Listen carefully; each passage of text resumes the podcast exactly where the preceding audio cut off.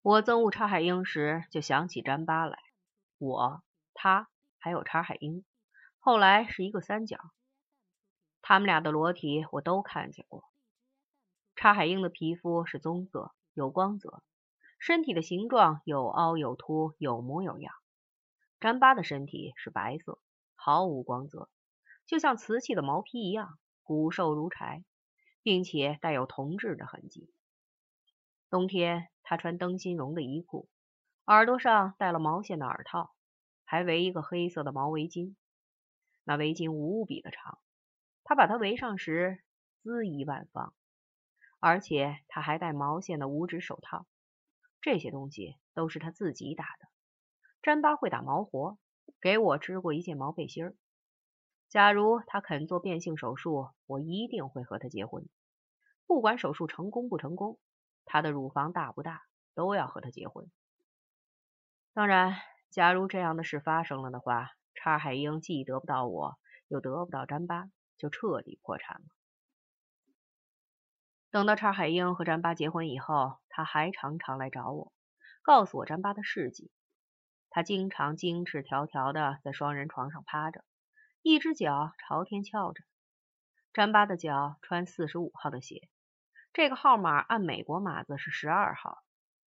除了在后脚跟上有两块红，屁股上坐的地方有两块红印之外，其他地方一片惨白。整个看起来，詹巴就是一片惨白。詹巴的屁股非常之平，不过是一个长长的、状似牛角印的东西罢了。他就这样趴在床上，看一本内科学之类的书，用小拇指挖鼻子。当时是八零年，夏天非常的闷热。查海英不再梳他的大辫子，改梳披肩发。这样一来，头发显得非常之多。他也不穿他的旧军装，改穿裙子，这样显得身材很好。他说詹巴看起来非常之逗，他怎么看怎么想笑，连干那件事时都憋不住，因为詹巴的那玩意勃起后太可笑了。抱住詹巴光溜溜的身体时更想笑，总觉得这件事整个就不对头。有了这些奇异的感觉，就觉得詹巴非常可爱。见了面我就想吻他，因为她是詹巴的老婆了。以前我对她没有兴趣，但是连到了詹巴就不一样了，似乎詹巴的可爱已经传到他的身上。但是他不让我吻嘴唇，只让吻脸腮。说是不能太对不起詹巴，然后我们就讲詹巴的事来取笑。这是因为我们都爱詹巴，爱这个字眼非常残酷。这也是因为当时我心情甚好，不那么悲观了。我爱詹巴，是因为他有一拳就能打出乌青的洁白皮肤，一对大大的招风耳，一双大脚，而且他总要气急败坏的乱嚷嚷。他一点都不爱我，而且一说到我揍过他一顿，而且打他是勃起了，就切齿痛恨。这种切齿痛恨使我更加爱他。他爱查海英，而查海英爱我。这是因为有一天我们俩都成叉型，我躺在他身上。我很喜欢想起揍了詹巴一顿的事，不喜欢想起躺在查海英身上的事，因为后者是我所不喜欢的爱情。现在该讲讲我为什么憎恶查海英。这件事的起因是他老要谈起我的痔疮。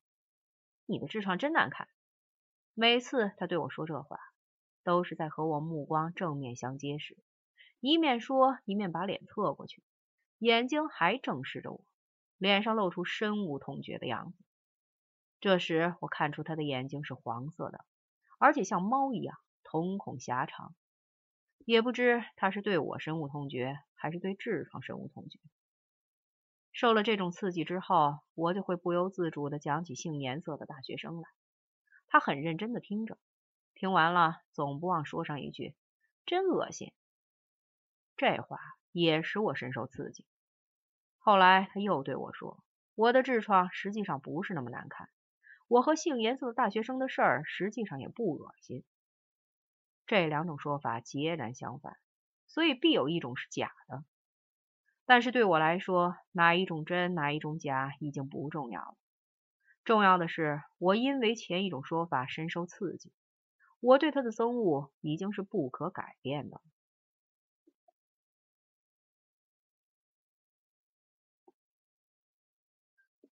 六七年秋天，拿起笔做刀枪，刚到我们楼里来时，外面的人老来挑衅，手拿着盾牌，小心翼翼地向楼角靠近。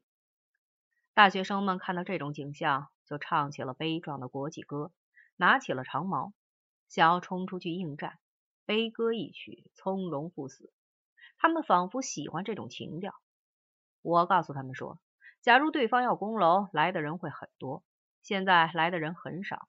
所以这是引蛇出洞的老战术，我在树上见得多了。我们不理他们，只管修工事。过了不几天，那座楼的外貌就变得让人不敢侵犯。后来他们在对面架了好多大弹弓，打得我们不能在窗口露头。于是我做了那架投石机，很快就把所有的大弹弓全打垮了。拿起笔、做刀枪，闯到我们楼里那一年，学校里正在长蛾子。那种蛾子是深灰色的，翅膀上长着红色的斑点。它们在空地上飞舞时，好像一座活动的垃圾堆；晚上扑向电灯泡时，又构成了硕大无比的沙灯罩。当走进飞舞的鹅群时，你也似乎要飞起来。走出来时，满头满脸都是蛾子翅膀上掉下的粉。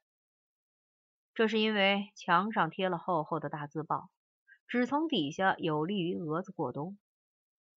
那一年学校里野猫也特别多，这是因为有好多人家破人亡，家里的猫就出去自谋生路。这两种情形我都喜欢。我喜欢往蛾子堆里跑，这是因为我吸了蛾子翅膀上的粉儿也不喘。而在蛾子堆里跑过以后回家，我妹妹就要喘。她是过敏体质，我却不是。我也喜欢猫，但是我不喜欢我妹妹。那一年秋天，我随时都有可能中头彩，但我总是兴高采烈。人在兴高采烈的时候，根本不怕中负彩。我还说过，从十三岁起，我就是个悲观主义者。但是，一九六七年的秋天例外。现在可以说说我造的那台投石机。那东西妙得很，有风速仪测风，有拉力计测拉力，还有光学测距仪，所有能动的地方全是精密刻度。发射时起码要十个人，有人报风力，有人用天平称实弹，有人测目标方位和距离。数据汇总后，我拿个计算尺算弹道，五百米内首发命中率百分之百。经常把对面楼顶上走动的人一弹就打下来。如果打对面楼上聒噪的高音喇叭，一弹就能把喇叭中心的高音头打扁，让它发出噗噗的声音。假如不是后来动了火器，就凭这种武器，完全是天下无敌。谈到了火器，我和唐吉诃德意见完全一致：发明火器的家伙必定是魔鬼之流，应当千刀万剐。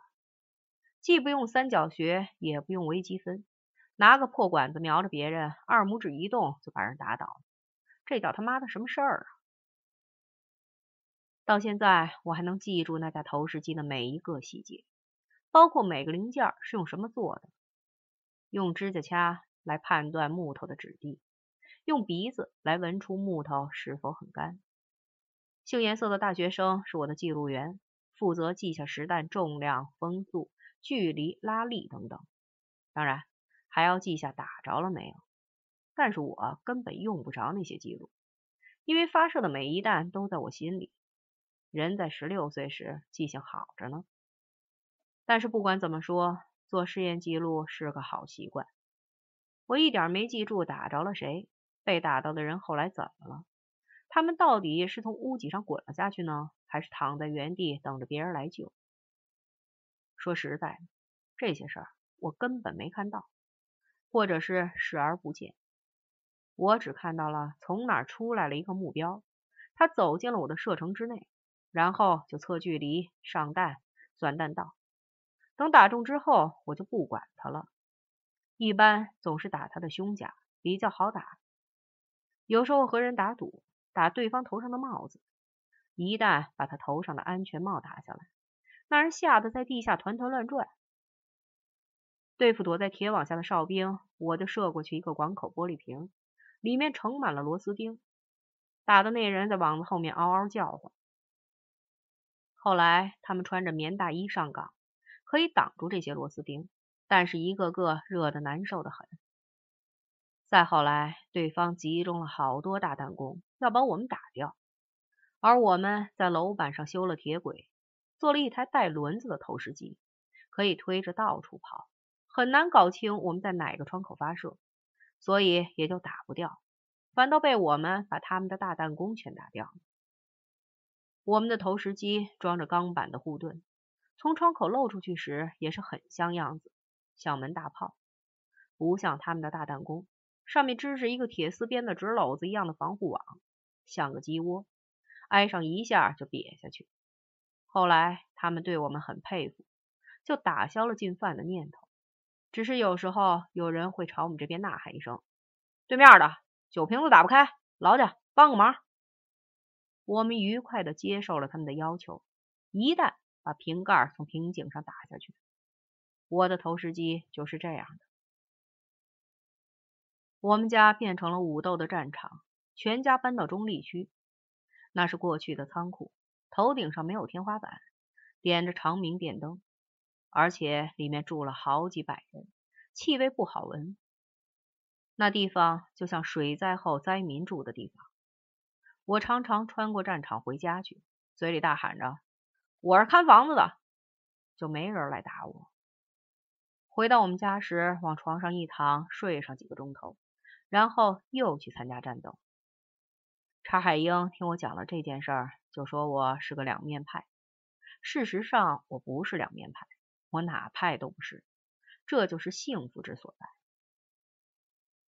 我活了这么大，只有一件真正属于自己的东西，就是那台投石机。连我自己都不敢相信能造出这么准确的投石机，这就是关键所在。那玩意儿后来不知道哪儿去了。现在家里虽然有些电视机、电冰箱之类，结构复杂，设计巧妙，但我一件也不喜欢。假如我做台电视给自己用，一定不会做成这样。当然，我还没疯到要造电视机给自己用，为了那点狗屁节目还不值得动一回手。但是人活着总得做点什么事儿，比方说编编软件。我在美国给叉教授编的软件是一只机械狗的狗头软件，后来那只狗做好了，放在学校大厅里展览。浑身上下又是不锈钢又是钛合金，银光闪闪。除此之外，它还能到处跑，显得挺轻盈。大家见了鼓掌，但我一点都不喜欢它，因为这不是我的狗。据说这狗肚子里还借用了空军的仪器和技术来做平衡。